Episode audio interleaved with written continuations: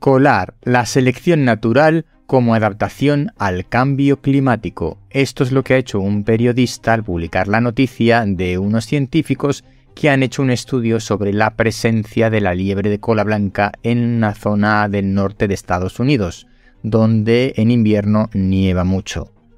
La conclusión del estudio es que cuanta menos nieve hay, la presencia de esta liebre toma un color en su pelaje más oscuro para em, camuflarse con el terreno y en las zonas donde hay más nieve el pelaje de la liebre es de color más blanco hasta ser blanco completamente y de esta manera camuflarse.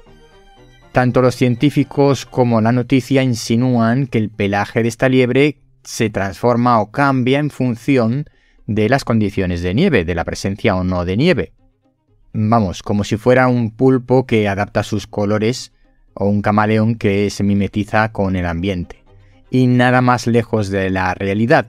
Se trata de una diferenciación de la pigmentación del pelo de esta liebre que en función del terreno donde vive se presenta de una manera más o menos adecuada a su supervivencia, es decir, selección natural de toda la vida. En las zonas donde hay más nieve, las liebres más blancas serán las que más van a sobrevivir. ¿Por qué? Porque van a pasar más desapercibidas a sus depredadores. Y lo mismo ocurre con las zonas donde hay menos nieve. Si es posible que esta liebre tenga cambios en el pelaje de invierno a verano, puede ser, y que su color varíe de invierno a verano, puede ser. Sin embargo, el color del pelaje no cambia por el cambio que pueda existir en el ambiente en función de si este año ha nevado más o este año ha nevado menos sino que la selección natural hace que las liebres sean pasen más desapercibidas o sean más cazadas por sus depredadores. Pues bien, tanto los científicos lo han insinuado y ya el periodista se ha tirado completamente la piscina, como si la liebre se camuflara más o menos en función de sus necesidades y de su adaptabilidad al medio, al entorno en el que se encuentra.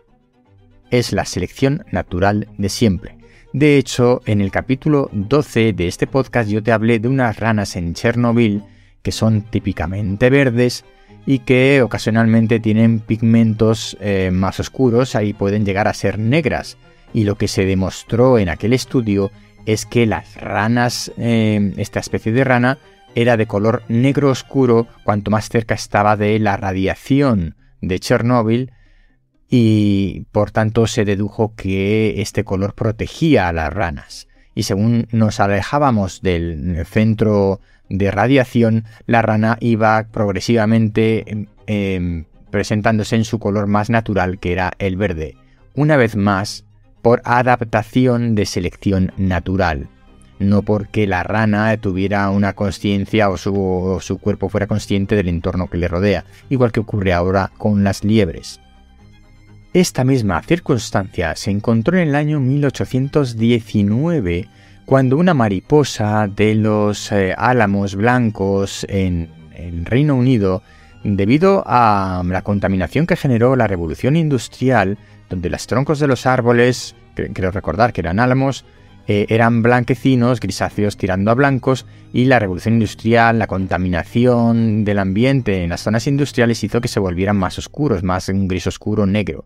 Las mariposas que allí vivían, de un perfil de color que se camuflaba con los troncos de los árboles, acabaron mutando y cambiando su aspecto hacia unos colores oscuros. Realmente eh, la mariposa no se adaptó, sino que la selección natural hizo que las mariposas con los colores más oscuros, que inicialmente eran minoritarias porque eran más visibles y más cazadas em, por sus depredadores, al contrastar con los troncos blancos, eh, con el tiempo ocurrió todo lo contrario. Em, al oscurecerse los troncos de los árboles, estas mariposas más oscuras eran las que más sobrevivían, de tal manera que se invirtieron los colores típicos de esta especie de mariposa. Esto se observó en el año 1819, esto es lo que se ha observado ahora con las liebres, y no tiene nada que ver con la adaptación al cambio climático, sino con la selección natural.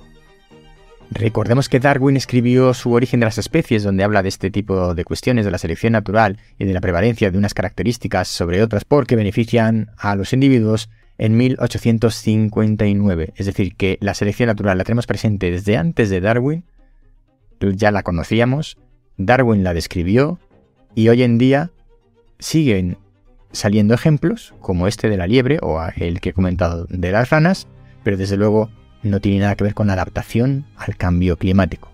Por supuesto que las condiciones del cambio climático o el calentamiento están haciendo que cambien las condiciones de los entornos y las especies animales em, se adaptan de tal manera que prevalecen aquellos que se adaptan mejor a los cambios a las nuevas condiciones. Es la selección natural de siempre. Pero vincular esto como una adaptación específica al cambio climático me parece una falta de rigor científico. Hasta aquí el episodio de hoy. Recuerda, yo soy Ignacio de Miguel y esto es El décimo hombre, el podcast de reflexiones de ciencia y naturaleza, porque cuando nueve personas están de acuerdo en algo, una décima debe llevar la tesis contraria. Y este podcast forma parte de la red de podcast Podcastidae. Si no te has suscrito todavía, suscríbete ahora. Si estás en YouTube, dale a la campanita. Nos vemos pronto.